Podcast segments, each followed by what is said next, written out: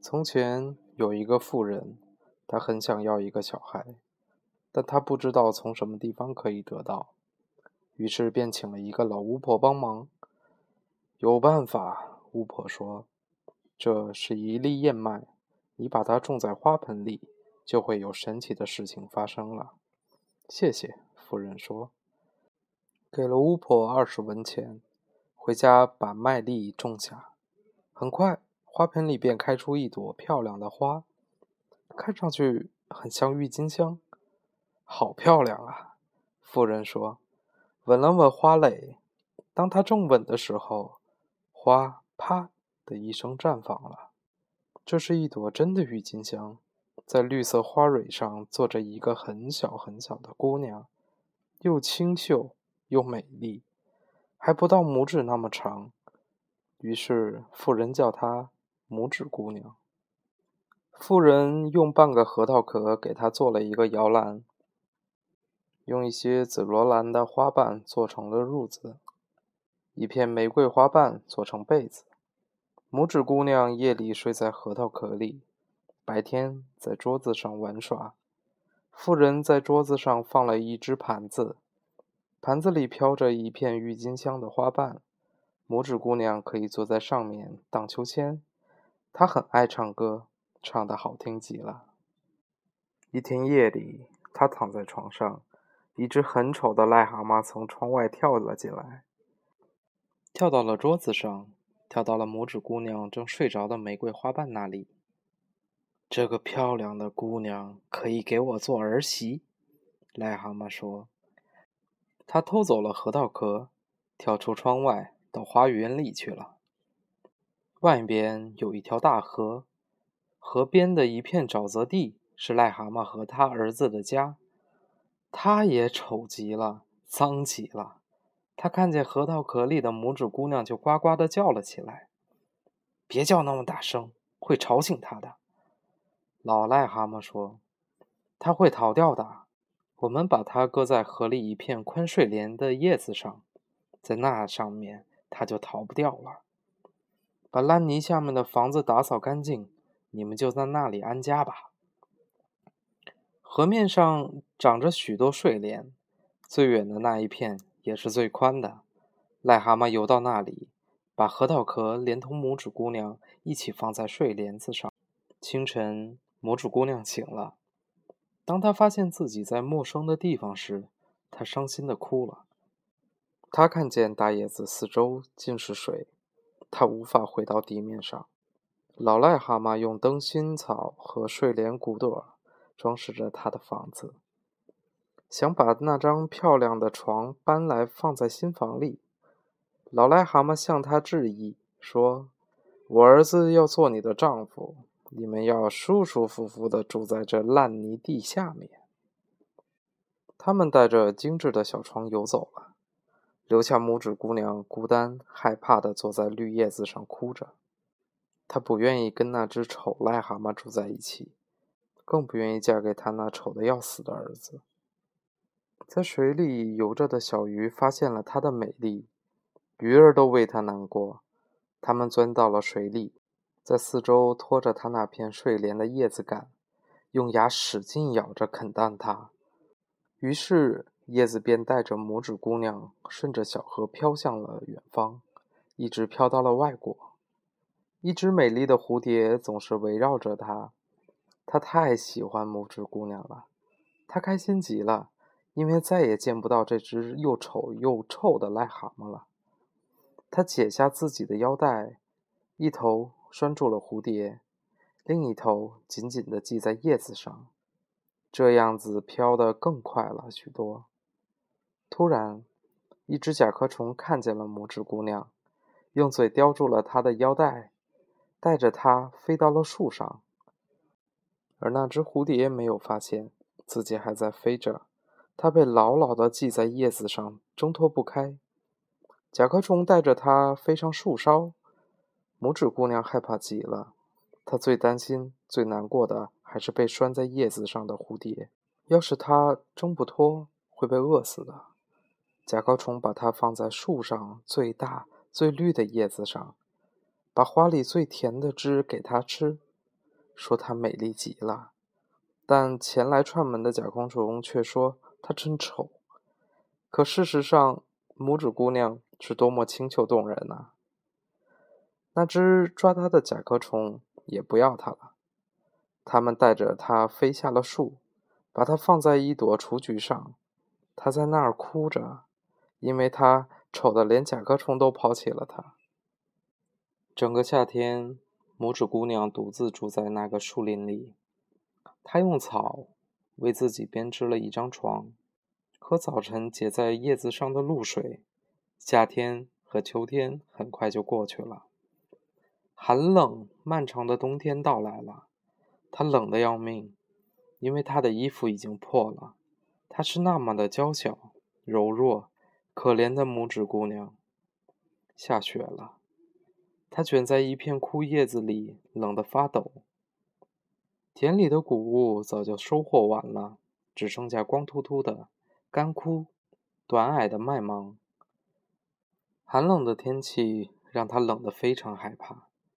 她走到田鼠的门前，田鼠的家里里面既暖和又舒服。它有整整一屋子的粮食，有很漂亮的厨房和餐室。拇指姑娘就像一个乞丐一样，请求田鼠施舍点麦粒给她。你这小可怜，田鼠说：“来和我一道吃东西吧。”他很喜欢拇指姑娘，他说：“你可以在我这里过冬，但你要把屋子收拾干净，给我讲故事。”拇指姑娘按照田鼠的要求做，田鼠非常满意。快有人来串门了，田鼠说：“我的邻居每周日总要来看我。他有很大的房子，穿着黑色貂绒的皮衣。要是你愿意，能让他做你的丈夫，你就能过上好的日子。”拇指姑娘一点也不喜欢这位鼹鼠邻居。拇指姑娘唱着歌。甲壳虫儿飞，还唱了《僧侣走在草地上》，因为它那美妙的声音，鼹鼠喜欢上了它。鼹鼠新近刨了一条长长的直通他家的通道，田鼠和拇指姑娘得到允许，可以随时在里面散步。他让他们别害怕躺在通道里的死鸟。鼹鼠拿了一根小火柴放在手上。照亮着长长的黑暗的通道。当他们走到死鸟躺的地方时，鼹鼠用它嘴朝上面拱了一个小洞，光线从洞中射了进来。在土地中央躺着一只死去的燕子。拇指姑娘真心为它难过。她真的非常喜欢各种各样的鸟，可是鼹鼠却用脚踢了它，说。头生为一小鸟一定很可怜，到冬天还得饿死。你当然这么说，田鼠说。冬天来了，鸟儿除了叽叽喳喳之外，还有什么用呢？它们只能挨饿，只能等死。拇指姑娘在鸟儿闭着眼睛上轻轻地吻了一下，说不定它就是夏天给我唱过歌的燕子呢。她想。它给我带来多少的快乐呀，亲爱的、美丽的鸟儿！鼹鼠把洞又补上了，然后就回家去了。晚上，拇指姑娘一点睡意也没有。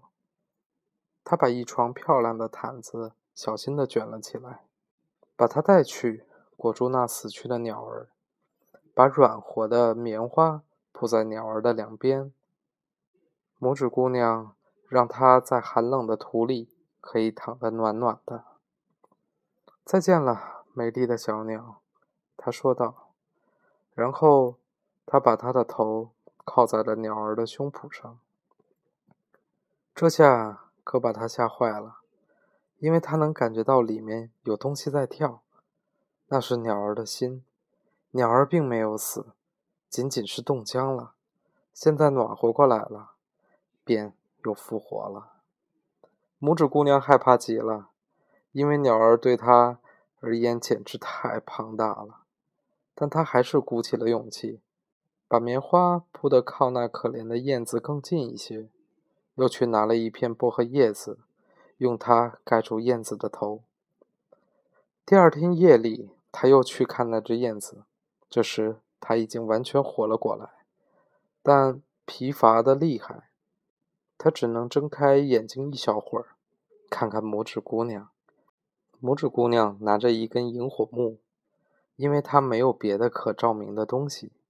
谢谢你，带病的燕子对他说：“我现在暖和极了，舒服极了，我的身体很快就会恢复的，我又可以飞喽。”他说：“外面很冷呢，躺在暖和的床里吧，我会照顾你的。”燕子告诉他：“它是一只翅膀。”是怎么撞在的荆棘上，因此无法和其他燕子一起飞走，又不知怎么就掉在了地上，受了伤。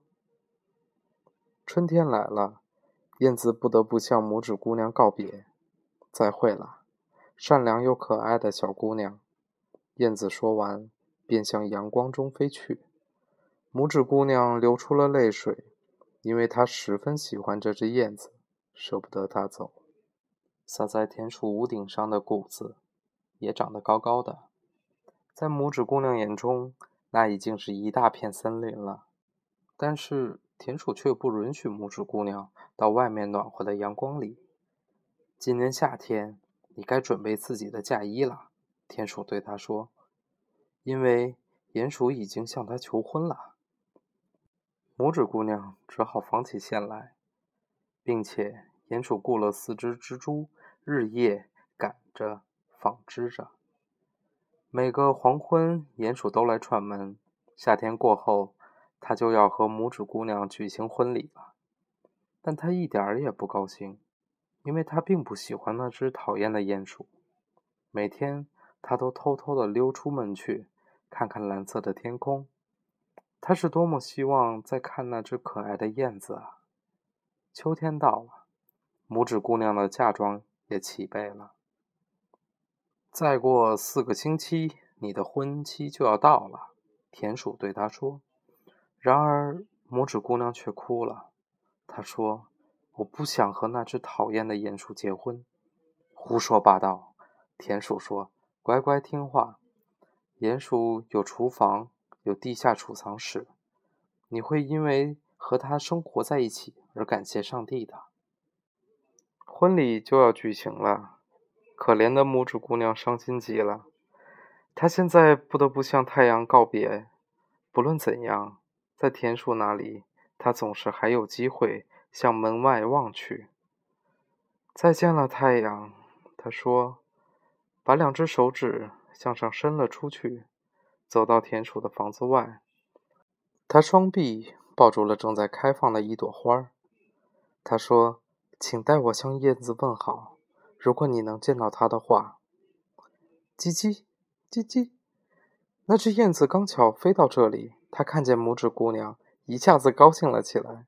他说：“她多么不情愿嫁给鼹鼠，从此就要住在与阳光照不到的地面了。”他忍不住哭了。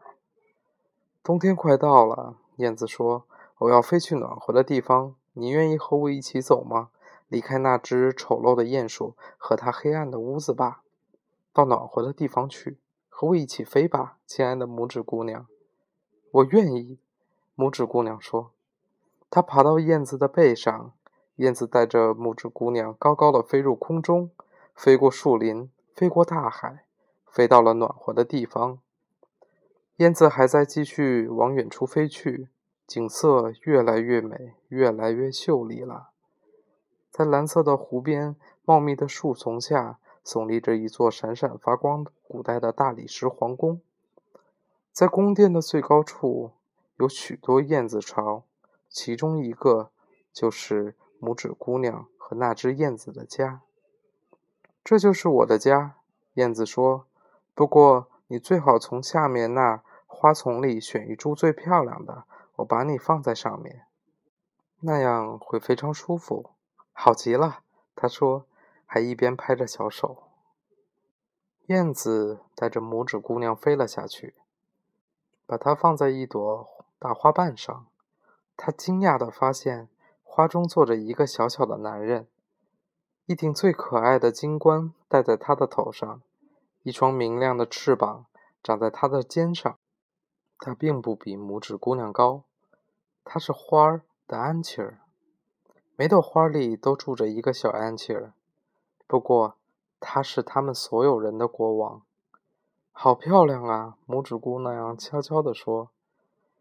小国王非常害怕这只燕子，因为燕子对他来说简直就是一只大鹏。但他看见拇指姑娘时，他高兴了起来。他看见他见过最漂亮的一个姑娘。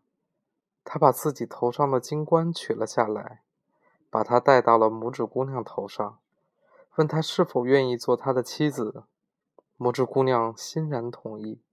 这时，从每朵花里都走出了一个小人，每人给拇指姑娘送上一份礼物，其中最好的礼物要数那一对漂亮的大白翅膀了。这翅膀安在了拇指姑娘的背上。它就可以从一朵花飞到另外一朵花上，真是幸福极了。燕子尽情地给他们唱歌，但他内心却非常难过。他不愿意和她分开。你不要叫拇指姑娘了，花的安琪儿对他说：“我们以后都叫你玛雅。”再见了，燕子说。它又从那暖和的地方飞走了，飞得更远，回到了丹麦。